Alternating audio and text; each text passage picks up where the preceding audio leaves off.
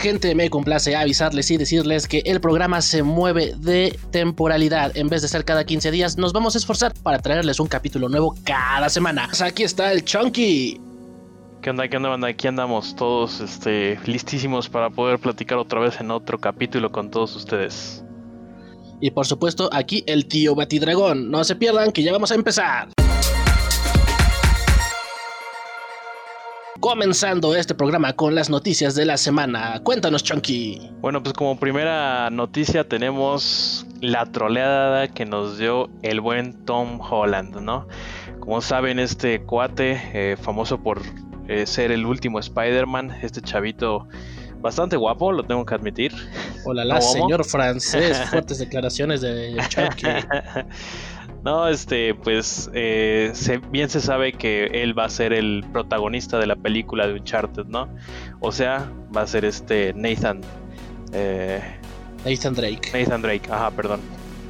Pero bueno, eh, sabíamos que, ya tiene muchísimo rato en el que hay un rumor por ahí de que va, a ser, bueno, se va a empezar a rodar, que van a empezar a, tener un director. El punto es que hay un rumor eh, muy cercano, muy sonado de que va a haber una película de Uncharted, ¿no? ya se había confirmado varias cosillas por ahí, entre ellas, pues como ya dije, Tom Holland como el protagonista. Y eh, bueno, la noticia es precisamente eso, ¿no? Que creíamos o nos hizo creer en la semana Tom Holland con una imagen en, Instagram este, que, la, que el rodaje de la película ya había empezado. Pero todo el mundo se fue con la finta, todo el mundo dijimos qué chingón, qué padre. Pero, como ya dije, Sony Interactive este, acaba hace como dos, tres días este, de desmentir la noticia, ¿no? Dijo que no, que todavía no empieza en rodaje, no saben por qué Tom Holland este, subió esa imagen en, la que digo, para los que no lo hayan visto, es una foto al parecer como de su computadora o de su tablet o algo por así. Y dice en rojo Nate, ¿no? Y él puso como caption Uncharted, nada más. Entonces, este, como digo, Sony Interactive dijo que no, que era mentira, pero eh, que en efecto ya están empezando, más bien ya, ya, ya están trabajando para empezar a rodar pronto. Este, esa, es la primera noticia, este Bati. Sí, que de hecho fue muy polémico. El tío Batidragón también cayó en la troleada. Y justo un seguidor me dijo, no, pero ya lo desmintieron. Propiamente me puse a investigar y sí, en efecto, ya como dijo Chunky, desmintieron esta parte. Pero esto me hace preguntarme eh, qué tan planeado o qué tan este error, si podemos llamarlo así, fue un error así. En algún momento en algún en mi vida laboral algún jefe me dijo, no hay nada mejor en una campaña publicitaria que un error entre comillas bien planeado. Esto me suena un poco a eso ya que este pues realmente Tom Holland subió la imagen y parecía algo como fuera de contexto, pero como todos los que somos fans de estas cosas y propiamente la gente que sigue al actor ya estaba al tanto de los proyectos en puerta, directamente todos los todos lo asociamos con que chingón, ya se está haciendo el rodaje de la película. Me parece un poco de estrategia, es mi humilde opinión, un poco de estrategia para generar hypeo, debido a que el actor, pues desde que empezó a tomar el papel de Spider-Man, se volvió muy popular con la chaviza, también con las féminas, no hay que dejarlo de, de notar. Y bueno, al parecer van a agarrar este, este hypeo que trae el muchacho para atraer hacia esta película de Uncharted. Lo que yo puedo observar también es que las adaptaciones de videojuegos a películas no han gozado de buena reputación por lo general.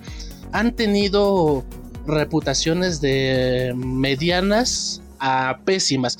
Siendo que la última de Pokémon me parece que fue como la más decente, esa en donde sale Omar Chaparro es como la más decente en cuanto a adaptaciones de videojuegos a películas.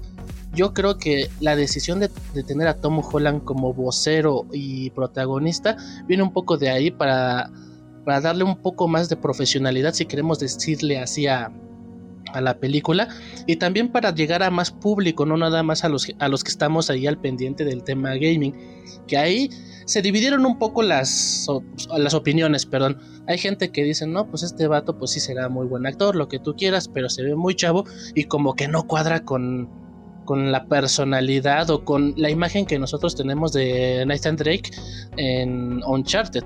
Pero en contraste, pues yo, yo les podría decir, son adaptaciones. Debemos recordar que cuando son adaptaciones, ya sea de un libro a una película, de una serie a una película, de un videojuego a una película, su nombre lo dice, adaptaciones. Deben de respetar la esencia, pero sería muy aburrido que sea una, una calca de algo que tú ya viste. Entonces, yo, la sugerencia del tío Bati es, no se lo tomen tan, tan en serio, disfruten lo que nos vayan a entregar, ojalá si si vaya con la esencia del personaje, que todos lo vamos a agradecer, pero tampoco seamos tan estrictos con el sentido de que sea Tom Holland y bla, bla, bla, porque ya saben que para criticar y para ver las cosas negativas, la mayoría de la gente está, pero al puro tiro. Sí, sí, de hecho, de hecho, digo, a mí en lo personal me gusta mucho este, pues el chavito como actúa. En Spider-Man, yo no soy fan de Spider-Man, debo de confesarlo, pero este, las últimas dos películas donde sale este cuate me ha encantado, de verdad. Creo que bien lo dijo este Stan Lee, ¿no? Que le gustaba cómo se veía Tom Holland porque era como se imaginaba, más bien como Stan Lee imaginó a, Spider-Man, ¿no? Como debía ser Spider-Man de, de, Chavillo.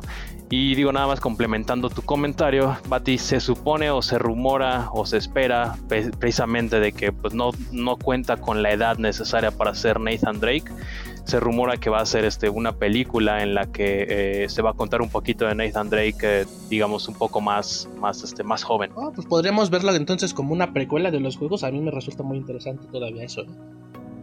Sí, sí, así es. Pero bueno, así es, nos troleó Tom Holland, pero como tú dices, ¿no? También creo, creo que es un poquito de, como tú dices, error entre comillas, ¿no? Pero bueno, ahí, ahí está la nota.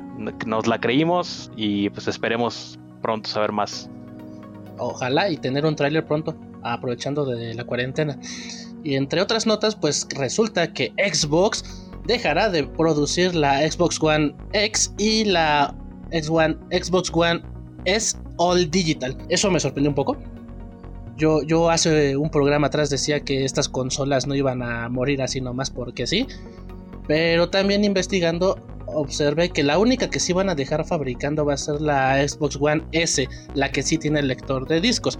Quién sabe cuánto tiempo vaya a tomar hasta que esta consola también se vaya a descontinuar. Pero para aquellos que son coleccionistas, pues la recomendación es de que vayan adquiriendo sus unidades porque estas consolas ya van a empezar a desaparecer. Si no mal recuerdo, la última edición de Xbox One X que va a salir va a ser esta que es, es acompañada con la de con el lanzamiento de Cyberpunk. Así es. Sí, así es. Que digo, en lo personal, creo que es, hermoso, ¿no? Y tiene ahí detalles muy, muy chingones que trae LEDs que no trae la normal, este, eh, eh, con luz negra creo que, o creo que es con la luz apagada, eh, trae ahí mensajes, este, de palabras que, brillan, ¿no? Y cosas así. Pero pues igual, al, igual que tú, esa noticia me parece que salió apenas ayer, viernes, Bati.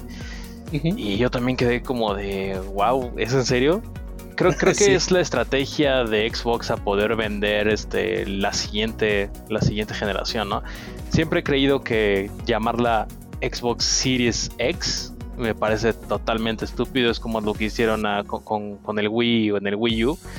Eh, ah, quien no esté empapado de esto va a decir, va a llegar a un retail y va a decir, deme el Xbox One X y le van a dar la pasada, pero él quería la serie X.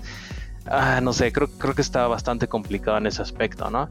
Y pues también creo que, em, digo, yo en lo personal tengo una X y yo no planeo comprar de, de primer de día 1 o pronto una de nueva generación precisamente por eso, porque pues la X corre en, 4K, este, te, tienes acceso a Game Pass, vas a tener acceso a ciertos juegos este, que van a salir también para la siguiente generación. Entonces creo que en lo personal, si yo tuviera una X, no compraría una serie X, ¿no? Entonces creo que a lo mejor es una buena forma de, bueno, buena forma entre comillas, eh, por parte de Xbox, deshacerse de esta para que se les venda la siguiente, ¿no? Sí, claro, y también como un poco mover el stock que seguramente tienen atascado ahí de la Xbox One X, porque seguramente van a jugar con este con este sentido del coleccionista de puta, ya lo van a dejar de hacer, vamos todos en chinga y a lo mejor ahí levantan un poco las ventas Digo, yo lo veo, yo lo veo así como estrategia de venta. Puede ser que les funcione, puede que no, pero también estoy súper de acuerdo contigo. Al menos en el primer año de lanzamiento de la serie Series X, pues todos los juegos que tú tengas en Series X van a estar para la Xbox One X. Por el simple y sencillo hecho que es una consola súper competente, súper potente, que al final, este, cuando empiecen a distanciarse, van a ser como por el segundo o tercer año, y ahí pues yo creo ya va a ser como pertinente poder moverse a la siguiente generación. Justo, exactamente. Y digo, la nota es simplemente que lo dejará de producir, ¿no?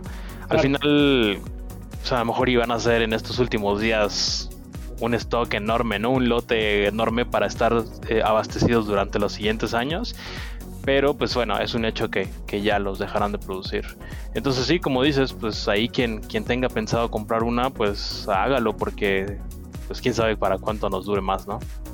Claro. Pues bueno, la siguiente nota que tenemos, Bati, em, es el Nintendo Entertainment System de Lego. No sé si lo llegaste a ver esta semana, pero bueno, eh, Lego estuvo, creo que tiene ahorita una muy buena relación con Nintendo. Ya ves que sacaron sus monitos estos también de Super Mario.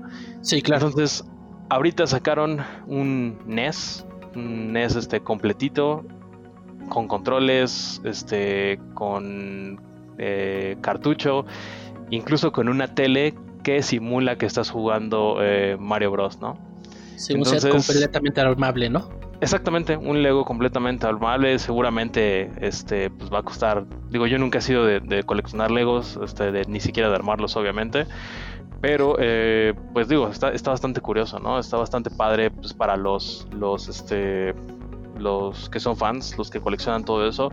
Creo que en cuestión de costo, pues está un poco caro. Al final va a salir aquí en México, o más bien el, precio sugerido en México es de 4.999.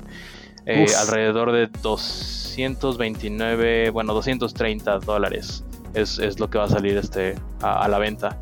Entonces, si le pones, si lo pones en comparación así directa, pues le puedes poner un poquito más de lana e incluso te compras un Switch, ¿no?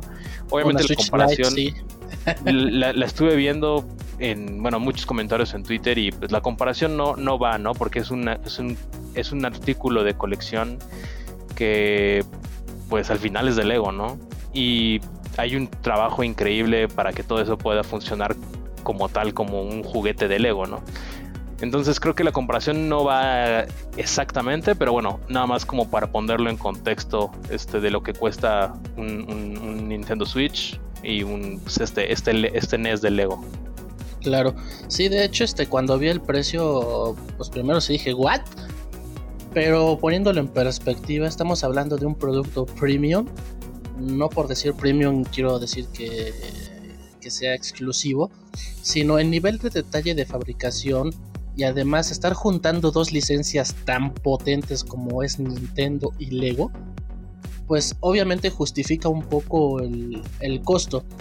No tanto porque el juguete se lo vayas a dar a tu sobrino primito de 5 años, porque seguramente no lo van a apreciar, sino porque estás reconstruyendo literal una parte de tu infancia y una parte de esa época donde el NES empezó a marcar un antes y un después en los juegos de plataforma para ese entonces.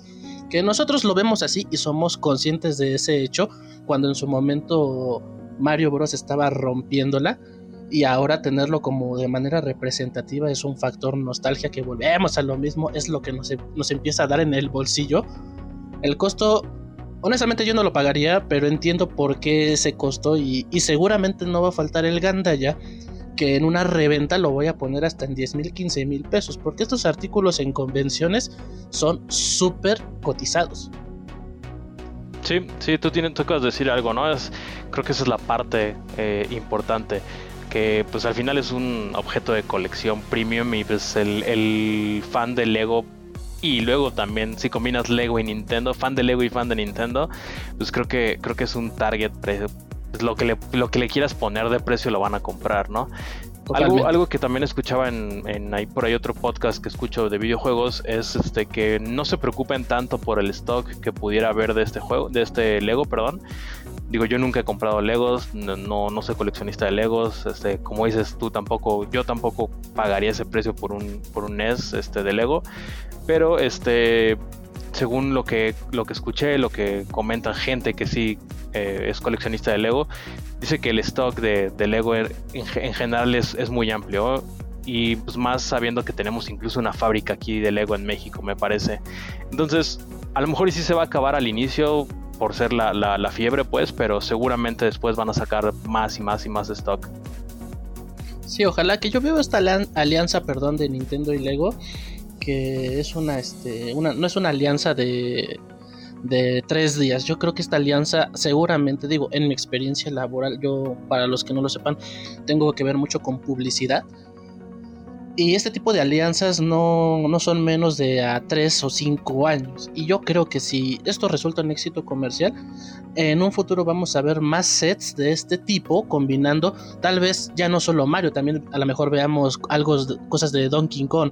Todas las licencias de Nintendo creo que se podrían trasladar a Lego sin pedos, siendo que pueda representar este, un factor venta para ambas compañías, que pues es lógico, ellos viven de eso, buscan eso. Sí, sí, así es. Este, pero bueno, esa, es la nota de Lego. Ahora creo que te toca hablar sobre lo que nos presentó Ubisoft eh, esta semana, ¿no? Bueno, la semana pasada. La semana pasada, sí, el evento llamado Ubisoft Forward, que en sustitución a la E3, que fue cancelada este año gracias al COVID, pues nos trajeron algunas notas un poco semi amargas, una medio desesperadas y otras, pues no sé cómo llamarlas. Entre varias cosas que tuvimos que ver ahí, y digo que tuvimos porque pues la verdad yo no quedé tan satisfecho, fue algo llamado Hyper Escape. Es un título que nos trae otro modo de juego Battle Royale. Lo que se alcanza a ver en el trailer de este juego es que la diferencia es que va a tener como un poco de este de esta esencia tipo parkour y por la ambientación ya mucha gente lo empezó a comparar con la película de Ready Player One donde todos se personalizan a su monito y empiezan a dispararse entre sí. Honestamente lo que lo que yo vi ahí fue pues otro Battle Royale, no encontré un valor agregado más el tema de personalización, que tal vez pegue un poco al bolsillo de la gente porque pues de ahí sale la lana para este tipo de juegos que suelen ser free to play. Se mostró un poco del gameplay de Watch Dogs Legends, que este es uno de los juegos más esperados donde ya no hay como tal un protagonista sino se supone que tú reclutas a, gente de la calle y estas personas se van, eh, no sé si jugaron las entregas anteriores, es una especie de resistencia contra un gobierno, pero en vez de usar como la fuerza bruta, usan pues sus habilidades como hackers en una ciudad donde todo está interconectado pues aquí puede ser este un obrero, una ama de casa, este incluso un adolescente. Lo que más ha llamado la atención, según lo que yo he visto en los comentarios, es un personaje que es una ancianita de la tercera edad que pues es recagado, ¿no? Verla como partiendo madres a soldados o policías equipados tipo SWAT y se los está chingando así cagada de risa. Lo interesante de aquí es que te están prometiendo que cada personaje que tú escojas va a tener este diferentes formas de hacer las cosas, va a tener diferentes especializaciones ligadas a la tecnología, que en esencia se ve bien, pero en mi experiencia con Ubisoft, a veces lo que te muestra no es necesariamente el producto final. Yo como, como fan de, de Ubisoft, yo diría, eh, no, nos, no, nos no, perdón, no nos emocionemos tanto con el gameplay que vimos, porque incluso por ahí alcancé a leer la notita que son tomas tomas no, no relacionadas al juego, eh, al producto final, ¿sabes? Entonces yo siento que está medio diluido con algo de, de cinemática bien trabajada, pero pues para temas de mercadotecnia, ahí tenemos un poco una probada de lo que es Watch Dogs. Tuvimos eh, también la presentación o el anuncio de. Eh, ¿Cómo se llama? De Val. No, ¿Cómo se llama? Ah, se fue el nombre. Brawlhalla, perdón. El Assassin's Creed Valhalla. No, no, no, el, juego que es como como un Smash. Ah, ya, ya, móviles. sí, sí. Que te creo Ajá. Exacto. Ese, pues, para quien no lo sepa, es como competencia directa de Super Smash. Mucha gente va a decir, pues es que no vale la pena. Yo lo jugué para PC, lo jugué también para consola. Es bastante competente, aunque le falta esa profundidad que caracteriza a Nintendo. Pero lo interesante de esto es que ya lo van a extender hacia dispositivos móviles y va a tener, va a ser multiplataforma, justo como en su momento se hizo con Fortnite, que ya los de PC juegan con consolas y juegan con los de dispositivos móviles. El preregistro ya está activado al día de hoy que yo me asomé. Todavía no está descargable, pero si tú activas el registro en tu teléfono, creo que se instala automáticamente en cuanto lo libere.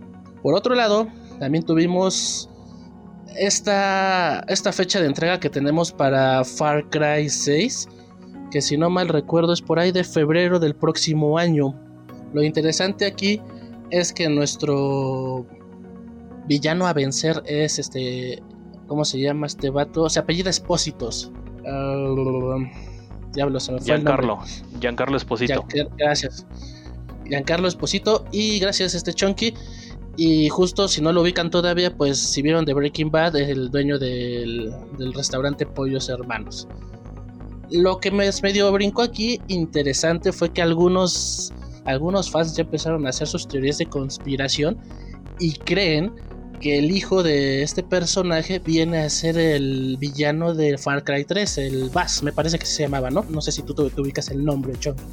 Eh, sí, que, también sale en, bueno, en la precuela, ¿no? De, de Breaking Bad, de hecho, este, este cuate que es este Nacho en, Better Call Saul se llama la, la serie. Justo.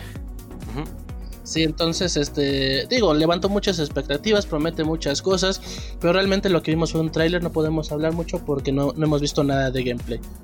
Y por último, pues nos presentaron 30 minutotes del gameplay de Assassin's Creed este, Valhalla, donde este, pues, nos vuelven a presumir que, que, puedes escoger entre un hombre y una mujer para tu personaje. honestamente, para mí en temas de inclusión, pues no es necesario que lo menciones, con que lo dejes ahí a la orden del día para que tú escojas, pues está bien.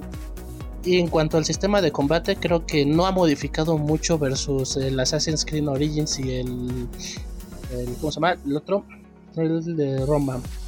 Um, Origins y Odyssey. Ah, Odyssey.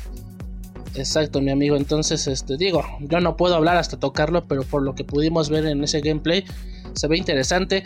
Al parecer, este se ve que investigaron bastante bien sobre la cultura vikinga, donde te hacen un contraste de todo el mundo cree que los vikingos fueron personas salvajes sin educación, sin modales, pero aquí te quieren contar la historia. No, en realidad fueron personas muy cultas que buscaban este a dónde expandir sus sus tierras y en esos este y en esa búsqueda pues tenían altercados con otras civilizaciones y pues ahí se venían los las guerras por cierto territorio que bueno dependiendo de quién cuente la historia pues tú sabes quién va a ser el malo.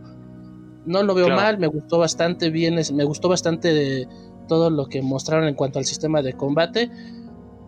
Pero este la duda que yo tengo ahí qué tanto va a poner Ubisoft en los mapas para recorrer porque en su momento Ubisoft la hizo muy bien con los primeros Assassin's Creed pero después abusó de eso, puso demasiados elementos en sus mapas que hasta hacía tedioso recorrerlos, cosa que me parece corrigió en las últimas entregas y que tal vez en este nuevo eh, pues veremos este qué tanto o qué tanto ha modificado versus sus predecesores. Así es, así es Bati, pues digo yo nada más como agregar de mi parte rapidísimo Watch Dogs Legion, la verdad es que me, me da bastante igual, creo que no soy no sé, no, no, sigo mucho los juegos de Ubisoft. Este, Watch Dogs 1, ya ves que, digo, yo tampoco lo jugué, pero muy malas reseñas tuvo. Watch Dogs 2, pues creo que sufrió por lo malo que fue el 1. Entonces, Legion, la verdad es que me da bastante igual. Me gusta la temática, esta eh, se supone, digo, nada más como para complementar. Eh, eh, sale, digo, se desarrolla en Londres. al parecer es un poquito como un futuro ahí pues digamos, un poquito más avanzado al nuestro, donde hay policía ahí toda súper armada, súper tecnológica y todo ese tipo de cosas, ¿no? Este, se supone sale el 29 de octubre de este año, por lo que, por lo que llegué a leer. Y este, pues bueno, al final sí, sí está interesante eso de, que cualquier persona puede ser ahora más bien, es, un personaje jugable, ¿no? Eh, como les digo, la verdad es que no pienso ni siquiera comprarlo, pero pues digo, quien sea, quien sea fan, pues, pues adelante, de, dense.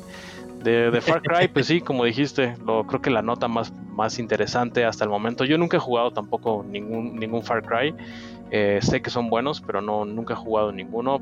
Pero lo que sí sé, pues, me llama la atención es este cuate, ¿no? El, el pollo hermano, Goose Fring, que va a salir que pues como el villano. Y como decías, el, el chavito, digo, también hay algo en, el tráiler este cuate, no me acuerdo cómo se llama el niño, pero este, dicen por ahí, digo más bien, es, es importante recalcar que el modelo, pues sí, el modelo del personaje es este este cuate que eh, hizo la de Coco, el Miguel, ¿no? Es el niño que, Ah, hizo la voz no de, la de. Miguel de Coco. Entonces, este, pues digo, ahí tienen tanto a Goose Fring como el villano y al hijo que es el cuate, el cuate este de Coco. Eh, de Assassin's Creed, tampoco nunca he sido muy fan. Ah, siempre me llamó la atención jugarlos, pero nunca pude. Entonces creo que entrarle a Assassin's Creed después de sus mil entregas que ya lleva, pues tampoco se me antoja mucho. Pero mi carnal que luego nos escucha, ahí sal- saludillos. eh, él sí es muy, muy fan. Prácticamente es lo único que juega este, en videojuegos. Eh, y lo he visto, lo he estado viendo jugar, pues el Origins y el Odyssey en los últimos años. Y digo, se ven bastante buenos, ¿eh? Sinceramente no le veo qué tanto aporta de nuevo este Valhalla en cuestión de gameplay, de este, mecánicas, todo ese tipo de juegos, al menos en el trailer o en, en el pequeño gameplay que vimos, no vi demasiado, pero pues digo, al final este, pues hay quien le guste, se, se- se ve padre, ¿no? Y del Battle Royale, pues, pues al final si, si, es, si va a ser este free to play, en cuanto llegue a consolas, pues lo estaré jugando nada más para calarla. Ya estás. Así es. Pues bueno, vamos a la siguiente nota. Este, las cajas de PlayStation 5 se mostraron cómo van a ser las cajas de PlayStation 5. Digo, para quienes lo- no las hayan visto, s- son muy parecidas a las nuevas. Digo, perdón, a las, a las actuales del PlayStation 4, donde la caja es este translúcido eh, azul. Pero la mayor diferencia, digamos, que es que tendrá lomos blancos, ¿no? Donde viene el logo de PlayStation 5 es este será será blanco Eh, en lo personal me deja bastante pues insatisfecho no me gusta para nada el diseño sinceramente yo me esperaba algo más como no sé si has llegado a ver tú Bati los las cajas del Blu-ray 4K de las películas en 4K que el- donde la caja es prácticamente negra creo que eso sí. lo hace ver pues como algo nuevo, ¿no? Como algo de siguiente generación, al menos así yo lo veo, elegante, algo más padre.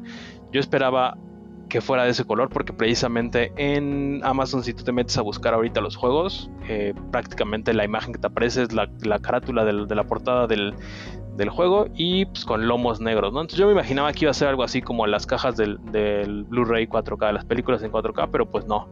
No sé, ¿tú qué opinas, Pati, acerca del, del nuevo diseño? Prácticamente son iguales, y, pero con lomos blancos, que como ya dije, en lo personal no me gustó.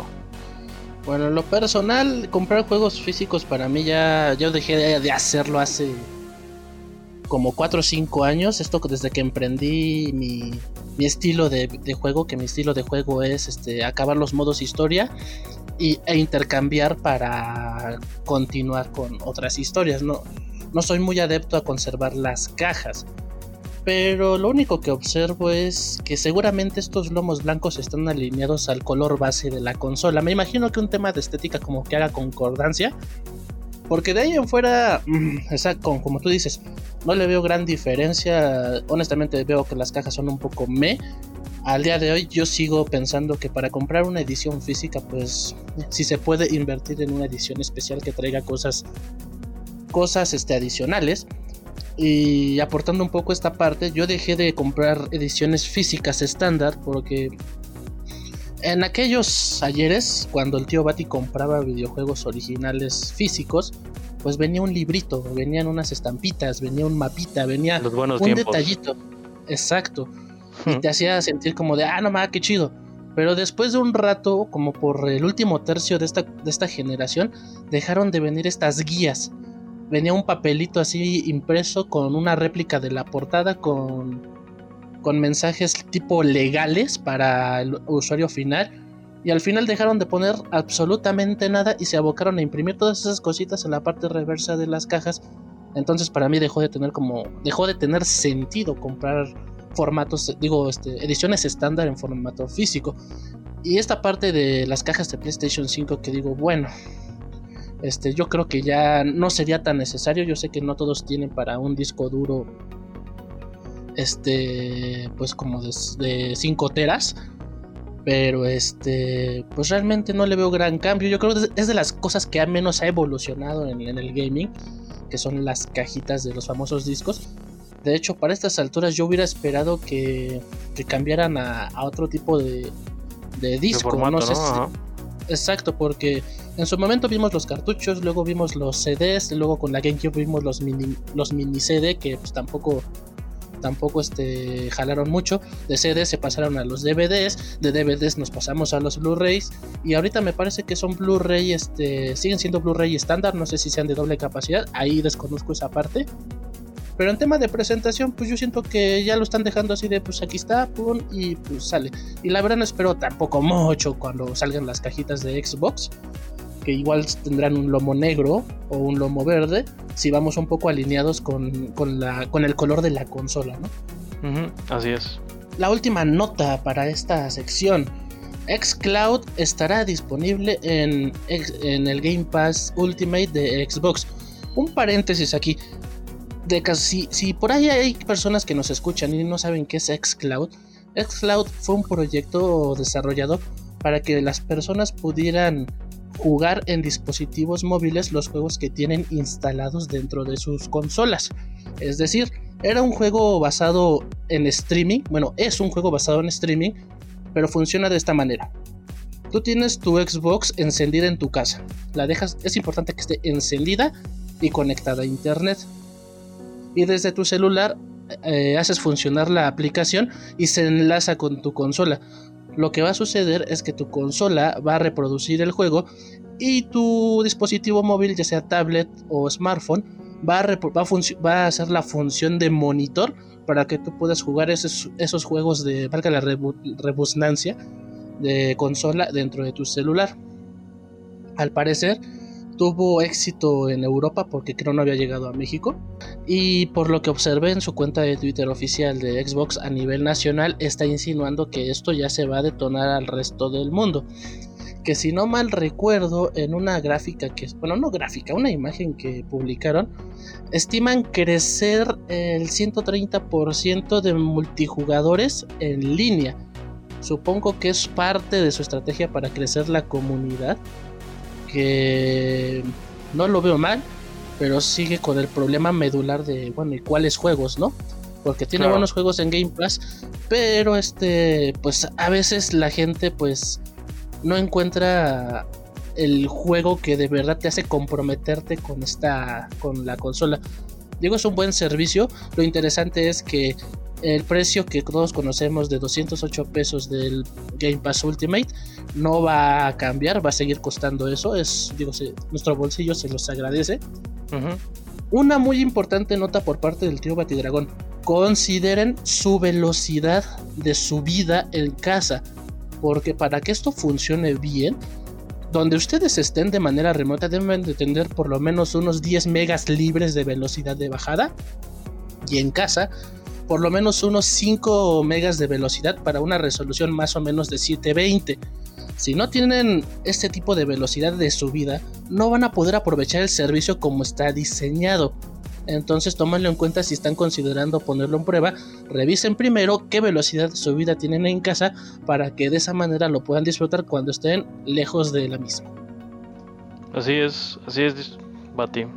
Digo, es, es como dices, es un servicio pues ahora sí que al futuro, como muy apegado a la, a la mentalidad que tiene este eh, Phil Spencer, ¿no? Que es el cabeza de Xbox, eh, en donde él quiere que todo el mundo juegue lo que quiera que juegue en donde quiera jugar, jugarlo, ¿no? Entonces, pues creo que es creo que es una buena forma. Xcloud va a ser muy bueno y pues este ponerlo prácticamente al mismo precio del que ya pagas Game Pass sin subir ningún costo nada pues eso simplemente te hace ver pues que quieren seguir empujando este tipo de estrategia, ¿no? Y que pues esperemos y pues sí, pues aquella gente que quiera jugarlo, pues pueda jugarlo cuando quiera, como quiera y en donde quiera. Sí, justo que yo ahí voy a estar este, pendiente, estoy ansioso por esta iniciativa. Y pues nada, este, lo mejor, ya saben, yo estoy alineado a la filosofía de Phil Spencer, llevar el gaming a todos lados, quitando las barreras. El tío Batidragón desea lo mejor para este tipo de iniciativas, no solo de Xbox, sino de cualquier tipo de compañía, persona o cosa. Y por aquí terminamos las notas de la semana, mis amigos, no se pierdan la próxima sección.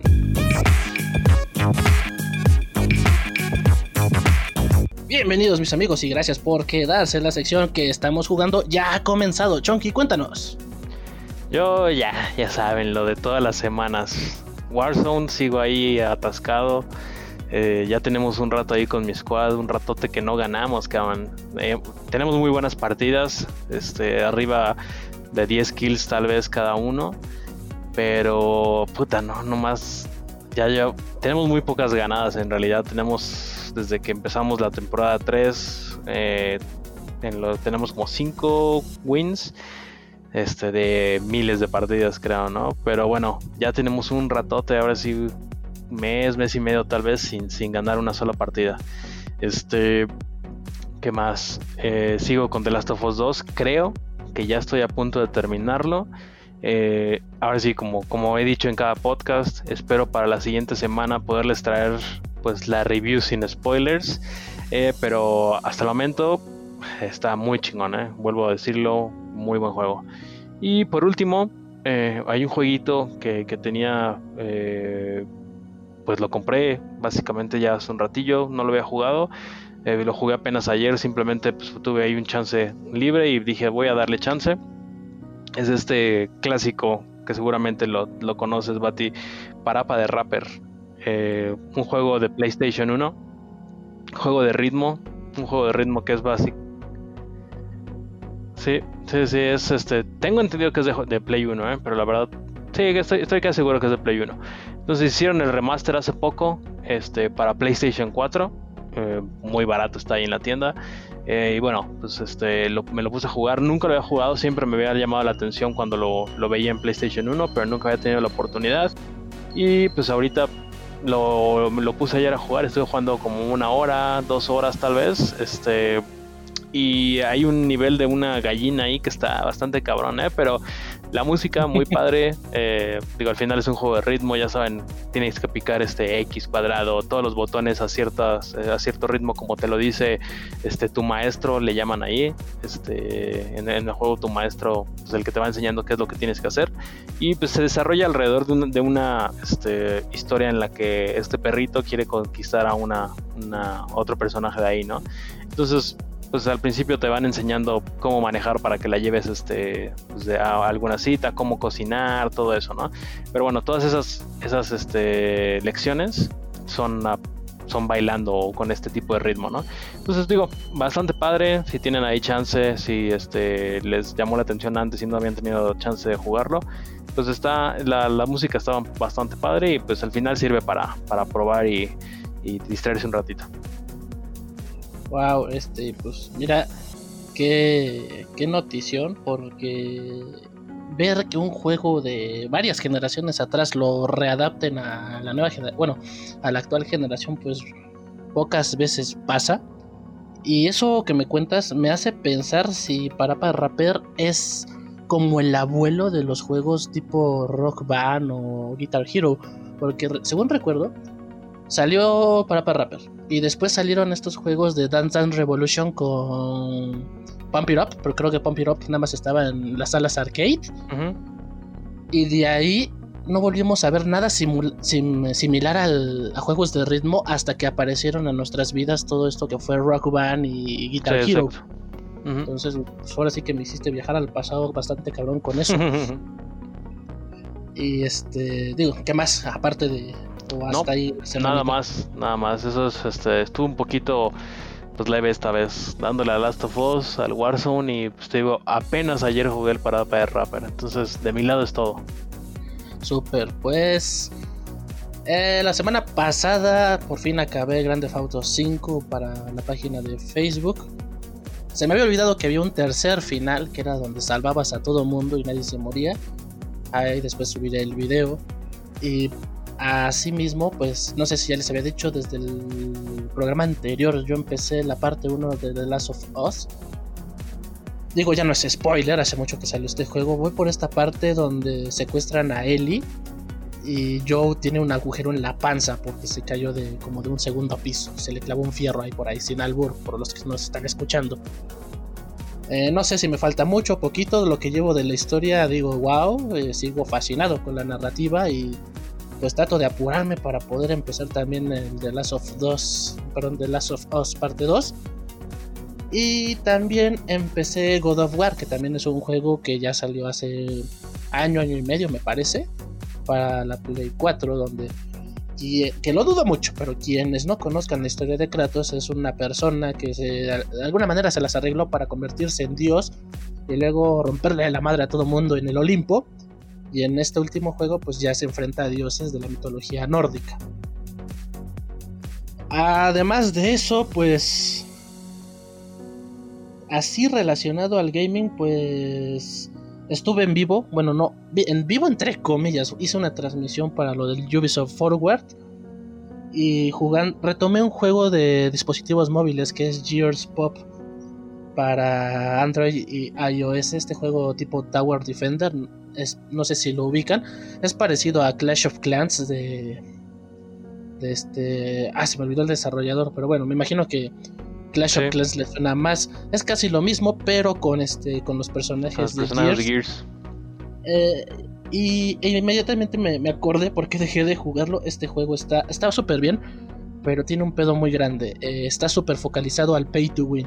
Si tienes que invertirle una lanita para subir tus personajes. Porque a la hora de subirlos como de la manera hardcore, pues realmente sí te toma mucho tiempo y pues el tiempo ahorita así no lo tenemos. Y no creo que ser, no creo ser el uno. Y hasta ahí, pues, lo que he hecho esta semana en cuanto a gaming. Amigos, por favor, quédense porque viene el tema choncho de chonchos de esta semana, que vamos a hablar un poquito de nuestra trayectoria gamer. Regresamos. Amigos, gracias por quedarse. Bueno, Chonky, Hoy, hoy nos toca hablar de nuestra trayectoria gamer, entonces por favor cuéntanos, dinos qué ha sido de ti desde que empezaste con esto. Ay, pues es una historia larga, ¿eh? Este... Bueno, no sé qué tan larga, porque seguramente hay gente con más, pero... pero pues sí, digo yo, eh, digo nada más como... Como... Para que se den una idea, soy del 91, soy niño de los 90 entonces, este, pues mi primera consola con la que tuve como tal contacto fue un Super Nintendo. No recuerdo exactamente si teníamos uno en casa, estoy casi seguro que sí, pero bueno, no, no me gustaría como tal afirmarlo, ¿no? Eh, recuerdo pues muchos juegos de Super Nintendo precisamente, o más bien eh, eh, Mario Kart, ¿no? Este, pues obviamente pues el, el clásico Mario Bros, Donkey Kong Country, Mm, aunque, digo, ya verán más un poquito más adelante, pero todos los juegos en realidad de, Super Nintendo los recuerdo más por haberlos jugado en Game Boy Color o en Game Boy Advance, ¿no? En sus versiones, este, pues como port, pues. Este. Pero bueno, sí, yo, yo empecé con un Super Nintendo, al menos, como repito, no recuerdo si exactamente lo teníamos en la casa, pero eh, fue mi primer, mi primer acercamiento a, las consolas. Eh, después de eso, eh, pues directamente con un Nintendo 64. Supongo que como cualquier eh, niño de los 90 tuve un Nintendo 64 y pues ahí le agarré el cariño pues prácticamente más cañón a los juegos, ¿no? Eh, recuerdo con, con demasiado cariño mi saga favorita, para quienes no lo sepan, es The Legend of Zelda. Eh, Ocarina of Time creo que es uno de los juegos que nos marcó literal a muchos de nosotros eh, en, esos momentos, en esos tiempos. Entonces The Legend of Zelda, eh, Ocarina of Time para mí es de verdad mi... Si yo pudiera escoger un juego en la vida sería, sería sin duda The Legend of Zelda, Ocarina of Time.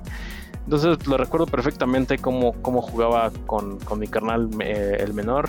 Este, y pues pues ahí estábamos como todos, ¿no? Tratando de pasar de las cosas al lado de un diccionario, ¿no? Para entender, pues al final no sabíamos inglés eh, en esos momentos eh, también, ¿no? Entonces todo era, todo era precisamente eso, estar con un, con un diccionario.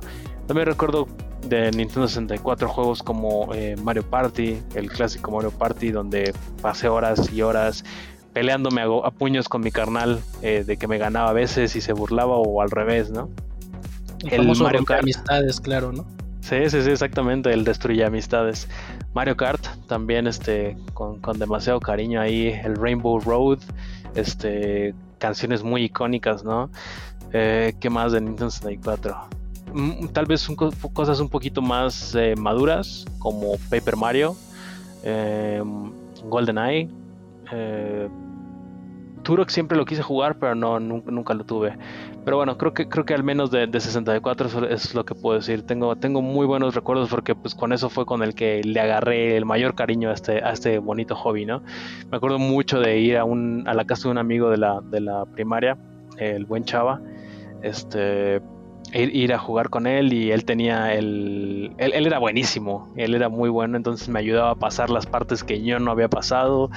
Después con Mayoras más, que él lo tenía. Yo no tuve Mayoras para 64, pero pues yo iba a jugarlo ahí con él. Entonces sí, bueno, 64 sin duda este, una, una consola muy padre. Este, posteriormente me pasé al Game Boy Color.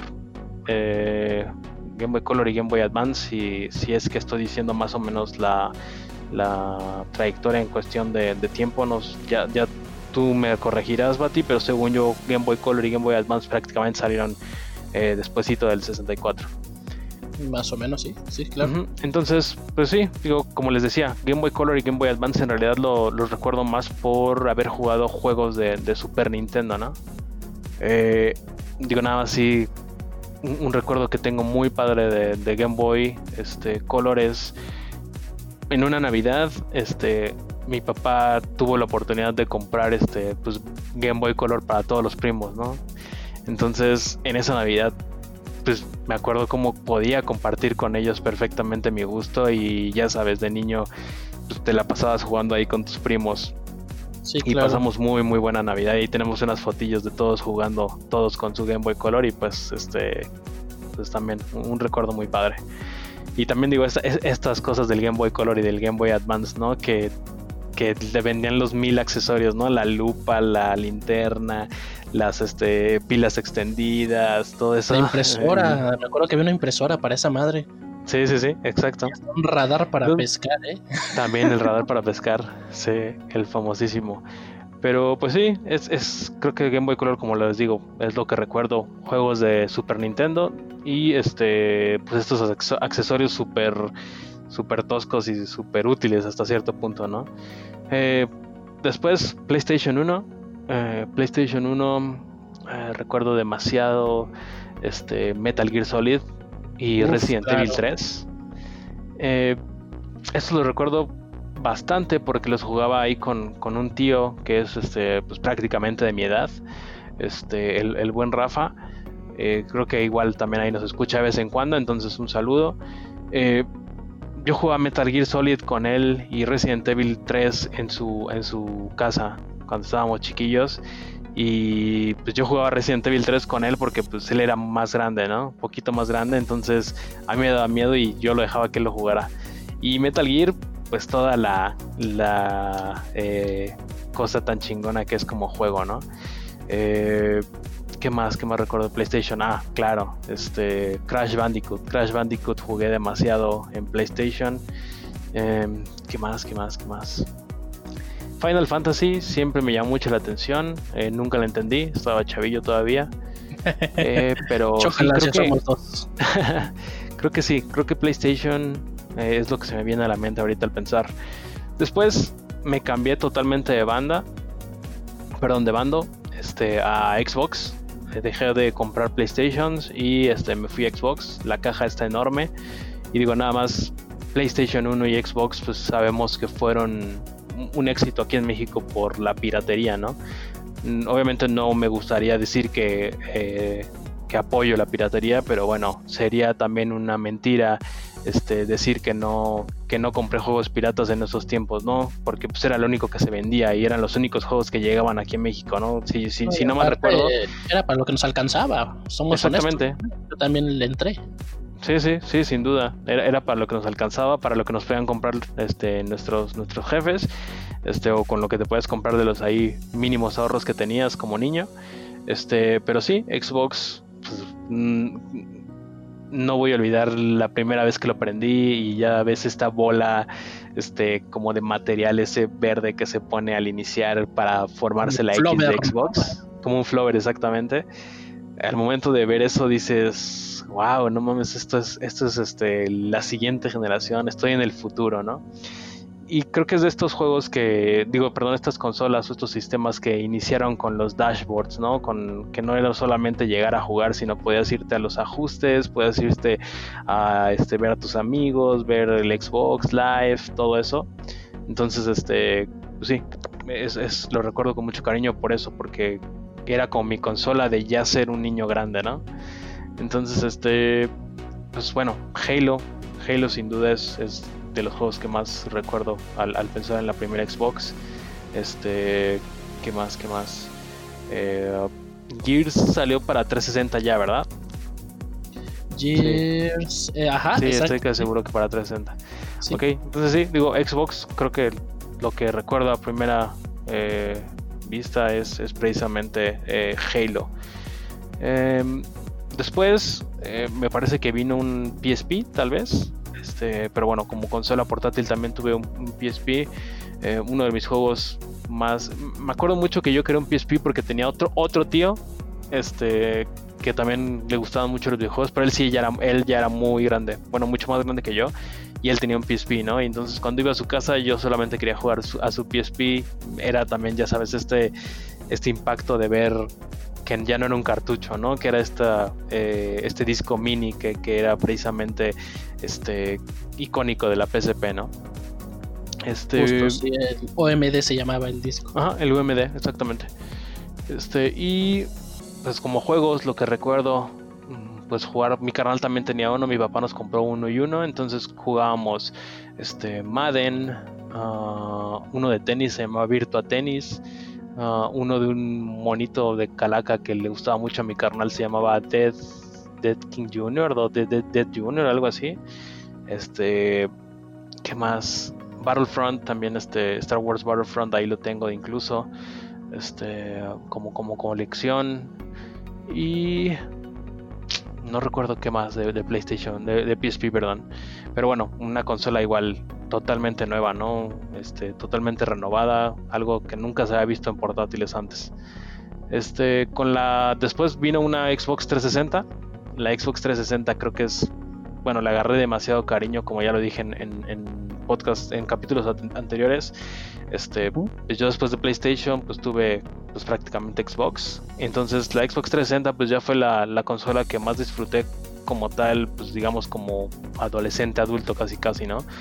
Y fue la que me, la que me siguió en, en la universidad ahí ya cuando tenías que decidir entre irte a la peda, este salir con la novia o este irte este ya dije la peda verdad bueno o comprarte juegos pues. Este ah o comer en la escuela perdón entonces pues tenías que, dividirte toda esa lana y pues con lo poquito que podías que salía de, todo eso pues era este pues comprarte un juego ah, de Xbox 360 pues sin duda recuerdo demasiado Gears eh, lo jugaba demasiado con mi carnal en, en invierno, en, precisamente en vacaciones le dábamos horas y horas y horas de Gears, también horas y horas y horas de multijugador de, de Halo 2, Halo 3. Em, y por último tuve, eh, digo, siguiendo hablando de la 360, este, con juegos como Fallout 3 eh, y este The Elder Scrolls, ¿no? Este Skyrim. Esos, esos dos juegos los agarré súper baratos en una de esas este, gangas de, de, la, de la tienda y me dieron puta, miles y bueno no miles ¿verdad? pero horas y horas y horas de diversión este pues, pues enfocado ya cuando estás en la, en la, en la universidad que no tienes para comprar más juegos con esos dos juegos prácticamente sobreviví toda la toda la carrera jugando este Fallout 3 y Skyrim y pues ya digo Xbox 360 también creo que es muy icónico, pues ahí aprendimos a jugar en línea con amigos, ¿no?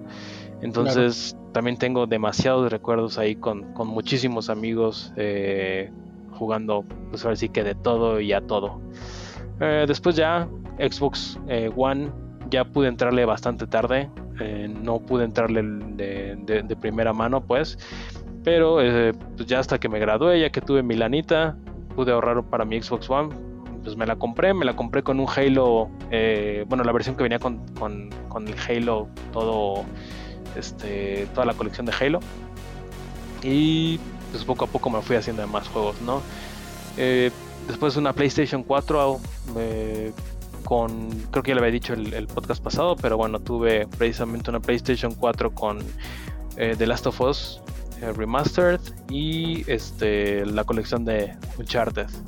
Y bueno, por último, este Switch, que Switch, como lo dije igual en el capítulo pasado, pues es, una, es una genialidad de, pues de las consolas saber que puedes jugar de esta forma, ¿no? Este, en tu casa o en donde quieras, con la misma consola. Y yo literalmente me compré un Switch nada más por el nuevo eh, Zelda que, que acaba de salir, el Breath of the Wild.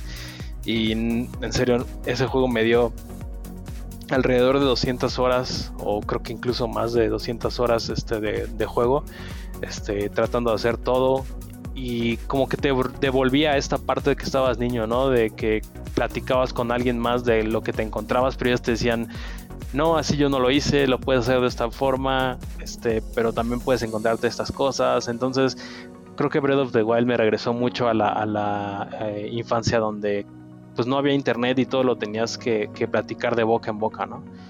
Este, Y pues ya, digo, de Switch creo que es lo que más recuerdo. Eh, Super Mario Odyssey también lo he disfrutado demasiado, lo disfruté demasiado, me gustó muchísimo. Este, pero sí, sin duda, Switch creo que lo que puedo, lo puedo resumir en, en, en Breath of the Wild. No, pues bastante, bastante tu recorrido, mi hermano. Poquito, poquito. Este, pues mi turno, señores. Ah, mi, inicio con los videojuegos fue a partir de la tercera generación de consolas.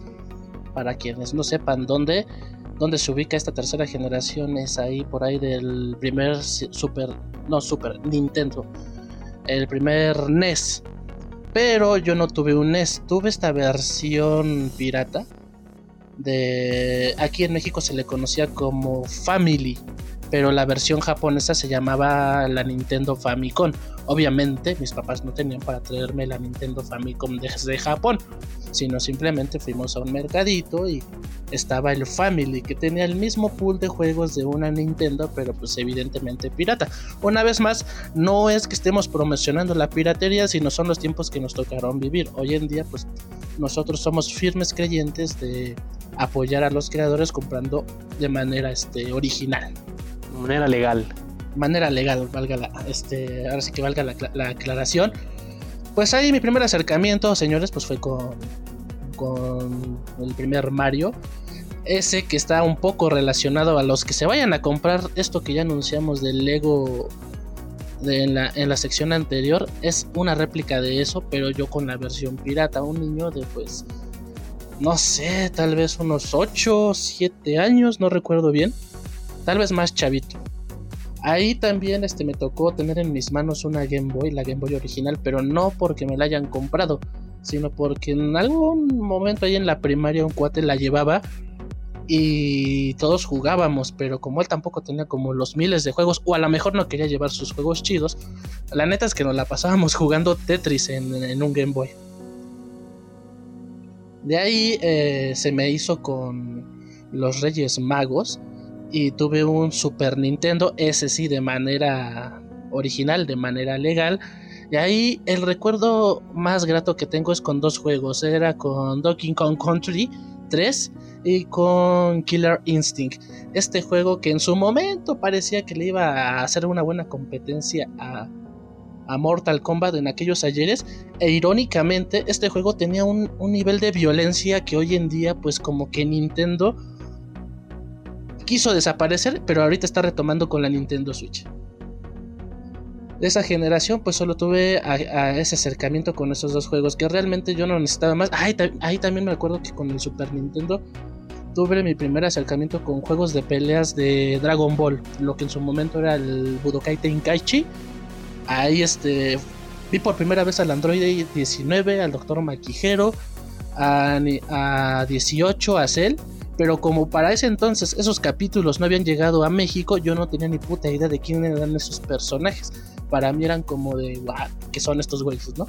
Yo nada más reconocía pues al, a la plana mayor, Krillin, Yamcha, Vegeta, este, Goku, etcétera. Incluso no sabía quién era Oxatan y salía Oxatan ahí, este. No digo no Oxatan, Mr. Satan, Oxatan. Ese güey no pelea, nada más anda ahí como el suegro incómodo. De la quinta generación. Mm, ahí pues prácticamente me la perdí. Porque ni tuve Nintendo 64 ni tuve Game Boy Color. El acercamiento con Nintendo 64 era porque aquí donde vivimos en la unidad había un amigo que nos invitaba todos los días o cada tercer día a su casa y jugábamos este juego llamado Conker. Conker, que era el de una ardillita que combatía a unos osos de felpa. Jugábamos en eh, multijugador, en ese entonces pues a pantalla dividida, no teníamos lo que hoy se conoce como online. Pero aquí dije una imprecisión de la quinta generación, porque a finales de, del del Nintendo 64 se venía lanzando el PlayStation, el original. Ese sí lo tuve. Ahí este eh, fue muy chistoso. Yo estaba pensando pedirle a mis padres este pues que me cambiaran mi Super Nintendo por una N64 pero en su momento, en una plática de niños, mis primos me dijeron, ya va a salir la PlayStation, que va a ser más potente, uno usa cartuchos, usa discos, está súper chingona. Pues le hice caso a mis primos. Mm, este, realmente en ese momento yo era muy influenciable en cuanto a toma de decisiones. Y le hice caso y la neta no me arrepiento porque también viví momentos muy, muy, muy valiosos con una PlayStation. El primer juego que tuve en mis manos fue Crash Bandicoot 3. Irónicamente, primero acabé el 3. Después dije, ay, pues si hay 3, pues hay un 2 y un 1. Los jugué, pero pues ahora sí que en reversa. Y de ahí pues jugué infinidad de cosas que como recuerdo, el más icónico fue Metal Gear. Y no tanto porque sea una joya hoy en día, sino porque recuerdo bien que yo estaba caminando en el tianguis y le pregunté al güey que atiende. Me imagino que en ese entonces el vato tenía como 20, 25 años. Le digo, oye, ¿me das el Metal Gear? Yo ya sabía que era Metal Gear porque en su momento pues mis primos me dejaron jugar en su casa. Y se ríe así bien despectivamente en mi cara de, ah, no vas a poder con este juego. Como dándoselas de pinche juego este turbo complicado. No digo que no lo sea, pero, o sea, tampoco era para que un niño no pudiera terminarlo. Y la prueba es que yo lo hice. Y yo no soy como el gran pro del gaming. En fin, nada más porque me picó los pinches cojones el que, el que atendía el local. dije, no, dámelo. Y me acuerdo que era de los pocos juegos que venía a doble disco. Pues ya, lo acabé la primera vez. Y leyendo revistas, pues me entero que te dan ciertas recompensas al terminar el juego. Te daban la banda de munición infinita, te daban un smoking, te daban este, el traje de invisibilidad, aparte de que tenía, es el primer juego que terminaba y tenía doble final, uno donde rescatabas a Otacon y otra donde salvabas a Meryl. Lo acabé fácil como seis veces, nada más por el pinche morbo de que me daban, después de que lo acababa una y otra vez, y otra vez, y otra vez, y desmentí el mito de que te daban el traje del ninja, porque nunca lo vi. O no sé si no lo hice bien, pero pues acabarlo seis veces, pues dije hasta ahí.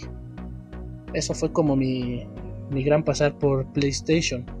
De ahí, otra vez por recomendación de mis primos, va a salir la Xbox y va a estar más potente que el PlayStation. Ya iba el Bati a comprar, bueno, a pedirle a sus papás que le compren una, una Xbox. De Xbox, este, como tú dices, lo que me maravilló, me maravilló, perdón, fue la interfaz, esta parte. Que digo, hoy en día, si tú lo ves, no tiene grandes opciones. Pero en ese entonces, para mí era súper chingón poder escuchar tu música mientras jugabas. Podías poner el gameplay que quisieras y te reproducía la música. Sí, así es. Y nada más se me olvidó decirlo también, este Bati, pero agregando a esto, ¿no? Esto, esta parte de, eh, pues, súper innovadora, si así lo quieres ver, de la Xbox, que en el dashboard, ahí en el menú, eh, cuando le ponías el famoso chip, este, le podías poner este, pues, el, tema que quisieras, ¿no? De las chivas, del Ah, Muchísimo Xbox con tema de las chivas y del América, ¿no? había unas aberraciones, pero había unas que decías están chidas, pero dices, güey, o sea, mis ojos. sí, sí se veían unas bien gachas, pero digo, nada más era como, como comentar ahorita que dijiste. Y también, nada más complementando a lo que se me olvidó comentar a mí este, en, en mi historia me acuerdo que precisamente nosotros cuando fuimos a comprar la Xbox, fuimos ahí a la Plaza de la Tecnología o, al, o a Meave o algo así en el centro. Y pues la compramos y salí, yo salí con mi Xbox así como si trajera un millón de pesos ahí, ¿no? Y me acuerdo que me metí al carro de mi papá y nos tocó un tráfico infernal, pero yo ya quería jugar mi, mi Xbox desde ahí, ¿no? Deseaba, decía, no mames, ¿cómo no puedo tener una, una tele aquí en la, en la, en el carro para poder ir jugando? Y me iba cuidando de todos los rateros para que no me lo, como si neta trajera un maletín de 10 millones de pesos. Pues sí, uno como niño se porta así. De hecho, esa anécdota que cuentas también me recordó algo. Eh, regresándome un poco a PlayStation, después de la Play 1 salió el PS1 una revisión de PlayStation más pequeña, la versión Slim si así la quieren ver. Pero lo, interesante es que tenía una pantalla, esta pantalla me parece que es como de 5 pulgadas, está súper pequeña. Y justo como contigo, este, mis papás me llevaron a Meave, la compraron, con, este, era el mega combo de la consola con pinche mil juegos, así, escoge tus 50 juegos. Pero ahí la diferencia contigo es que como si nos vendieron el cargador para el juego, todo el regreso a casa me la, me la pasé probando mis discos que pues funcionaran, porque al final, digo, piratería, te arriesgabas a que los juegos salieran mal. Entonces ahí yo probando en mi PlayStation este, que todos los juegos jalaran. Y justo pues pues disfrutando la experiencia por el tema de pues ir en el coche como en su momento yo no había tenido una consola portátil, para mí era como lo más acercado a una consola portátil, tener tu PlayStation con tu mini pantalla, que ahorita la veo y digo, wow, es como veía en eso, si estaba súper chiquito, pero pues en ese entonces pues para uno era como lo último de lo último. Y eh, bueno, ya adelantándonos un poco, tuve acercamiento con PlayStation 2 porque mis primos la tenían, me la prestaron una que otra vez y con la GameCube porque el amigo que nos invitaba a jugar con su 64 pues se consiguió la GameCube y pues ahí nos poníamos a jugar este principalmente los minijuegos de Pokémon Stadium. O no me acuerdo si era como el 2 o bueno, una versión porque creo que salió una para el 64 y una para el GameCube. Bueno, la versión que salió para el GameCube es la que jugamos. En ese entonces también este toqué un Game Boy Advance que en ese momento me volví fanático de Kirby y de hecho los únicos juegos que tuve para este Game Boy fue Pokémon versión este, amarilla, para, porque yo fan Pikachu en ese entonces. Y pues un juego de Kirby. Con estos dos juegos me la llevé eh, prácticamente. En ese entonces me parece que estaba en la secundaria, entonces lo que hacía con mis amigos era como intercambiar cartuchos. Afortunadamente no me dieron baje, al final, perdón, me los devolvieron pero pues tampoco era que tuviera grandes, digo, muchos juegos. Ya para después, esta época ya acercándonos al Xbox 360, eh, fue determinante para mí para decidir que los videojuegos eran más que un hobby para mí. Yo tenía 17 años, tenía un 360 y empecé a trabajar por primera vez en un este en el bazar de lo más verdes tal vez lo conozcas. Para quien no lo conozca de quien nos escucha era como un mercado donde pues tienes un chingo de locales como de ropa un tepito pero que se las da de fresa por si lo quieren ver así. El punto es que conseguí trabajo ahí en un local de videojuegos. Aprendí a desarmar consolas, a ponerle el chip, una vez más, no lo promociono, solo es la época que me tocó vivir. E irónicamente, eh, pues tuve todas estas consolas en mi poder porque me las llevaban, las reparaba y en lo que iban por ellas jugaba con ellas. Eh, ahí tuve un Play 3, tuve un 360, una Nintendo Wii, un PlayStation, bueno, el PSP Fat y luego el Slim. Toqué también el Nintendo 10 y hasta un PlayStation Vita, pero este, ese casi, casi no me llegaba a mis manos. La anécdota más, este, más cagado que podría contar ahí es que yo fácil tuve en mi poder o a mi nombre 20 Xbox 360.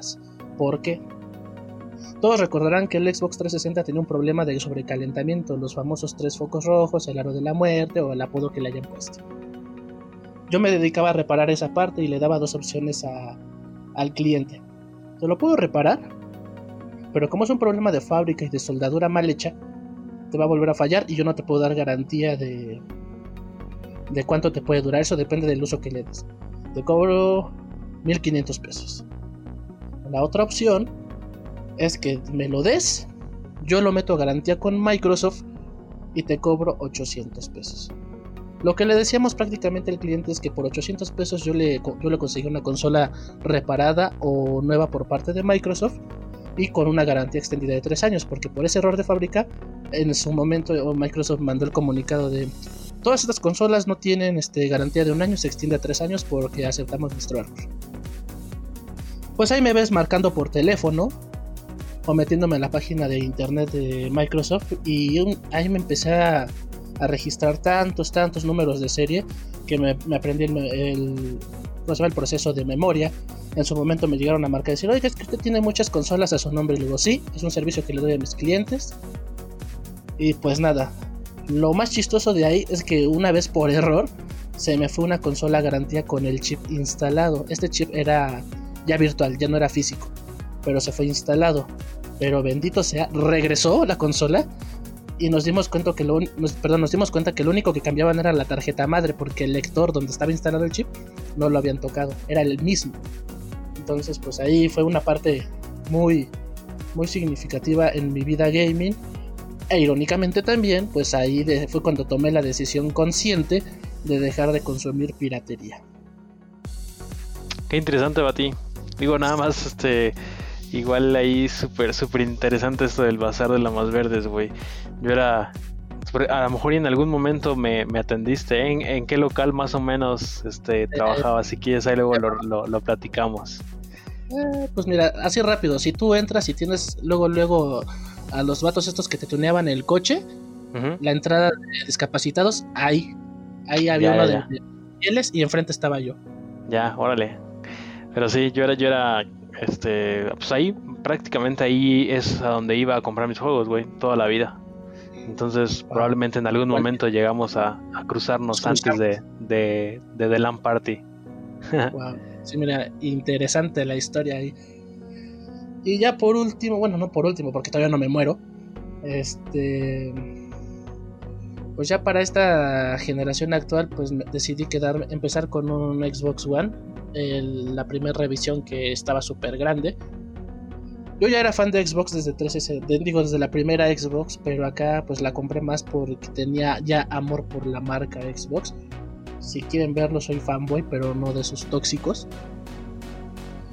Pero este empecé a laborar ya de manera formal, terminé mi carrera, bla bla bla bla bla. Y en una empresa, para los que no trabajan, en empresas, este, al final del año pues te dan una lana. En ese entonces pues yo vivía con mis papás, sin responsabilidades, sin novia. Pues me compré de, de golpe y porrazo una Xbox y una Play 4 por pinche atascado. Entonces este, ahí me di cuenta que por muy bueno que sea Sony y por muy bueno que lo es, nunca me llamó la atención la Play 4 ni teniéndola en mi cara. O sea, si quería comprar un juego bueno, en ese tiempo no compraba porque salía muy caro. Lo que hacía era intercambiar en el bazar. Tenía un cuate que le decía, oye, dame este juego y te, doy este y por 200 baros ya hacemos el cambio. Chingón. Eso lo así. Eso fue una práctica que hice por durante como por tres años. El chiste. Que al, al querer conseguir un juego que estaba disponible para ambas consolas, mi sentido de jugabilidad, de lo que tú quieras, mi fanboyerismo, si así lo quieren ver, me hacía este que me diera el juego para Xbox, nunca para PlayStation. Y para PlayStation solo agarraba lo que era como exclusivo. Entonces, pues al final me aburrí de la PlayStation, este vendí la Play 4, luego vendí la la Xbox. Vendí ambas consolas porque fue el lanzamiento de, de Gears 4 y quería la nueva Xbox que venía con esos relieves que me gustaron mucho. Al día de hoy es la única consola, creo que tiene un disco interno de 2 terabytes. Y era la versión S, en ese momento pues era como la nueva, la Slim. Y pues ya, me la conseguí, todo hermoso, no me arrepentí de vender la Play 4. Digo, no es mal producto, pero pues pues no me llamaba la atención, entonces dije, no, pues mejor que contribuya a algo que a estar usando. Posteriormente, pasado el tiempo, ya acercándonos más para este 2020, pues también vendo la consola. Eh, se inició el proyecto de Batidragon en redes sociales, en YouTube, bla bla bla bla bla, y me mudé a PC, que ahí me di cuenta que es otro mundo. No digo que sea mejor, es que es completamente diferente. Eso sí se los puedo garantizar y, es otra decisión de la cual no me arrepiento. Salvo que, pues, como la mayoría de mis amigos están jugando en, en una Xbox, en una consola, pues solo me puedo unir a ellos cuando tenemos juegos que son multiplataforma. De ahí en fuera, pues no me arrepiento, la verdad estoy bastante contento con mi decisión gaming. Y pues al final del día, digo, quienes me sigan en el canal, pues saben que ya me pude hacer una Play 4 para traerles más contenido.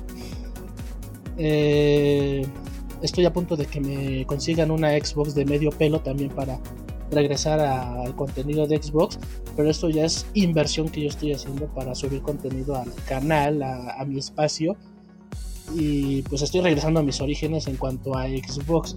Mi trayectoria ha sido pues un poco caótica, me enorgullezco de decir que he tocado todas las consolas que he podido y al final del día pues Perdón que, me, suene arrogante, pero creo que muy pocos me van a poder cuentear porque he, he, tenido cada consola a mi disposición. Ah, y por último, este, la Nintendo Switch.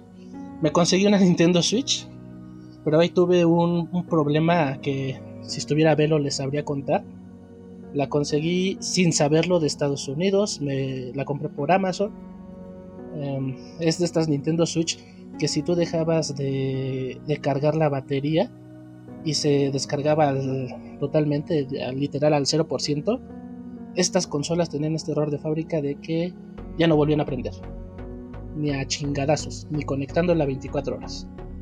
La mandé a garantía, pero no me la aceptaron en Nintendo Latam.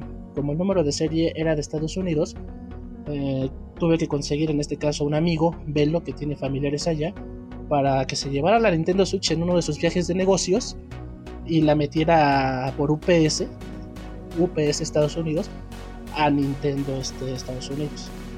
¿Qué pasó con esa consola? Pues en teoría Nintendo respondió rápido.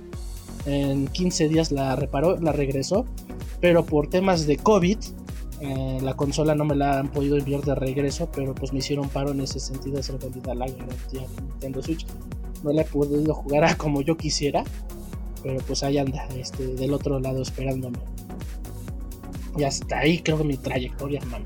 Sí, una auténtica historia de miedo. Eh, yo nada más me faltó agregar, no, me acabo de dar cuenta que no agregué lo del GameCube.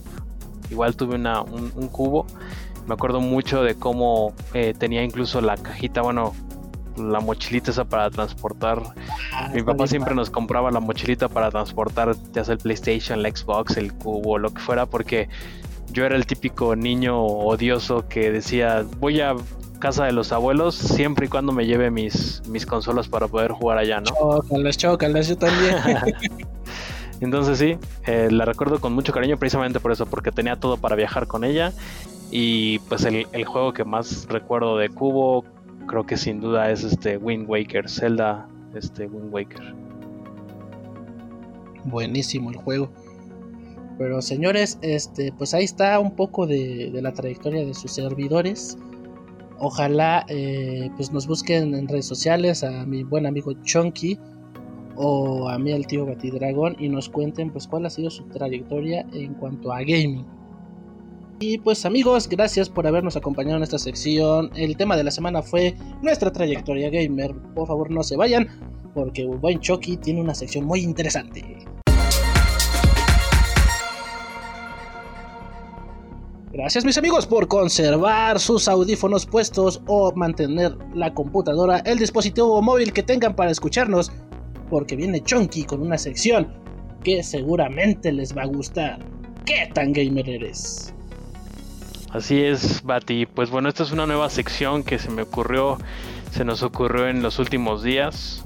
Eh, pues para tratar de darles ahí un poquito de datos curiosos, esto de qué tan gamer eres tú que, te este, crees muy gamer ¿no? A ver si sabes estos, estos datos curiosos.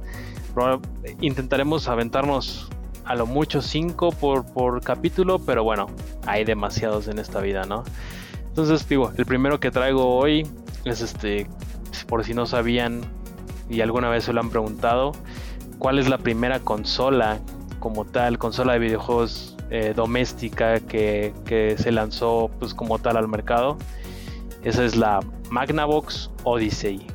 Es una eh, consola de 1972. Eh, su éxito fue un poquito atropellado.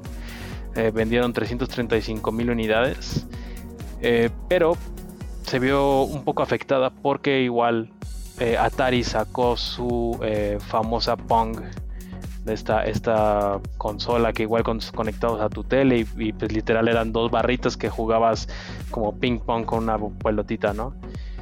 Entonces bueno, exactamente. Magnavox Odyssey, eh, la primera consola de sobremesa como tal en el mundo, ¿no?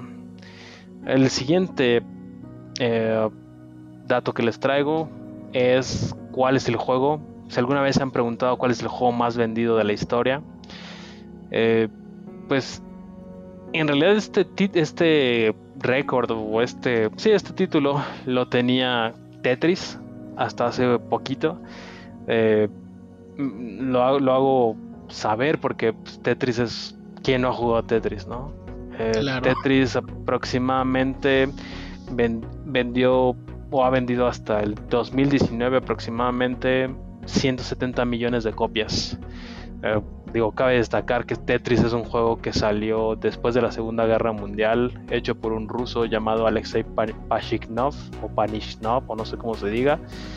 Este, pero sí, como lo acabo de decir, ¿no? ¿Quién no ha jugado Tetris en la vida? Pero en 2000, ah, déjame ver, 2011 fue el lanzamiento oficial de un juego que seguramente también todos hemos escuchado el famosísimo Minecraft, ¿no? El Minecraft este de, construir mundos con cubos. Este, a 2019 Minecraft alcanzó este, una cantidad de 176 millones de unidades. Contra, como ya lo dije, los 170 millones de Tetris, ¿no? Entonces, al día de hoy, pues, Tetris es el, es, el, es el juego más vendido de la historia. Su creador, Marcus Persson, conocido vulgarmente como Notch, este, pues bueno, es, el creador y Microsoft, Microsoft lo compró en 2014 compró Minecraft en 2014 y bueno, como todos sabemos, Minecraft ahorita es un icono pues como tal de la marca Microsoft, ¿no? Este otro dato aquí interesantón Em, son las... Si alguna vez también se han preguntado, traté de escoger todos estos datos un poquito relacionado al tema de la semana. Este, se han preguntado cuál es la consola más vendida de la historia. Pues esa consola es el PlayStation 2. El PlayStation 2 eh, tuvo pues así que la oportunidad de vender eh, alrededor de 160 millones de unidades eh, hasta el 2019 me parece. Este, 160 millones de unidades es una locura, ¿no? Nada más como para que se den una idea. PlayStation 4 ahorita me parece que anda por ahí de los 120. Eh, está cerca este, de, pues digamos, de, lo más vendido. Pero bueno, 160 millones de unidades.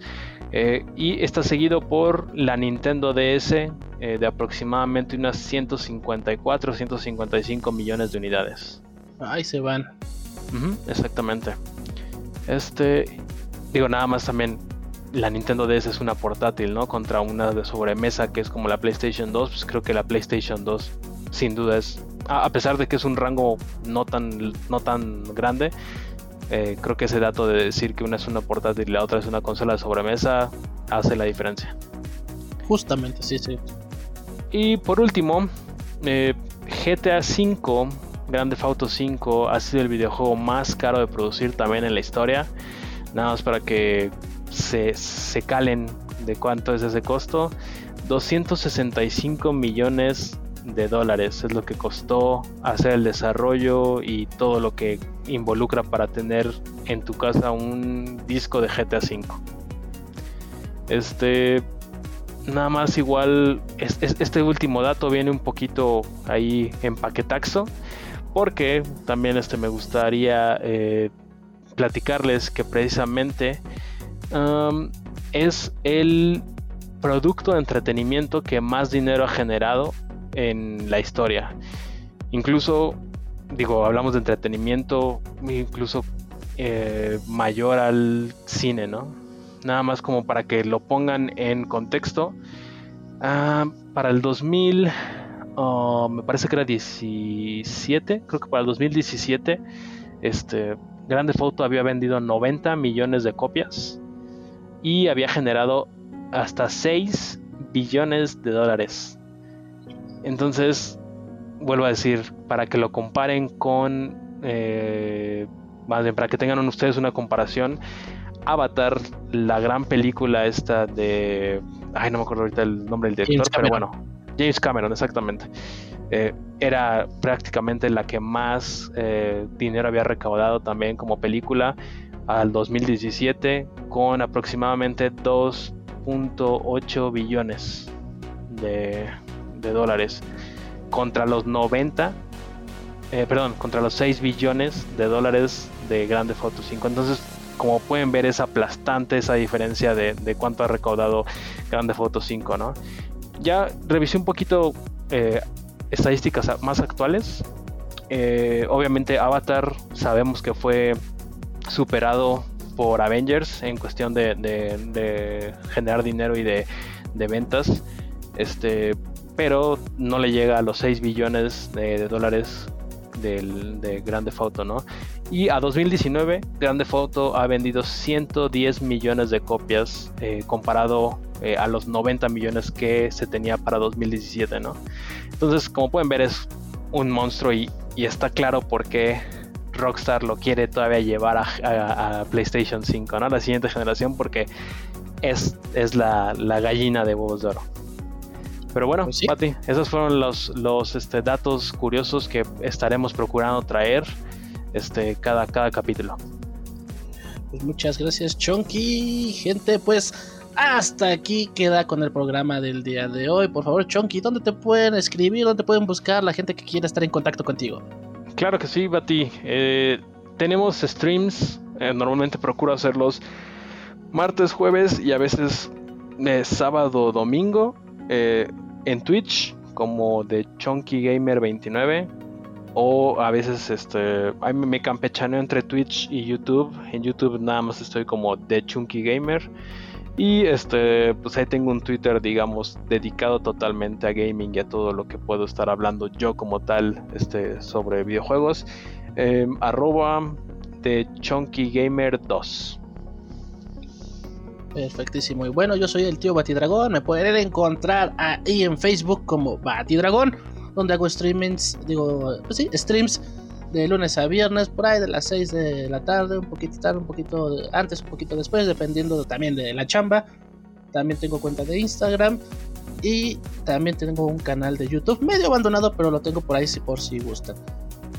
Por nuestra parte ha sido todo. Muchas gracias por habernos acompañado. No olviden compartir y platicarle a sus amigos. Un gustazo, banda. Cuídense mucho y esperen con ansias más capítulos. Compartan con sus amigos dejen sus comentarios en nuestras redes sociales y pues un gustazo, Bati. Igualmente.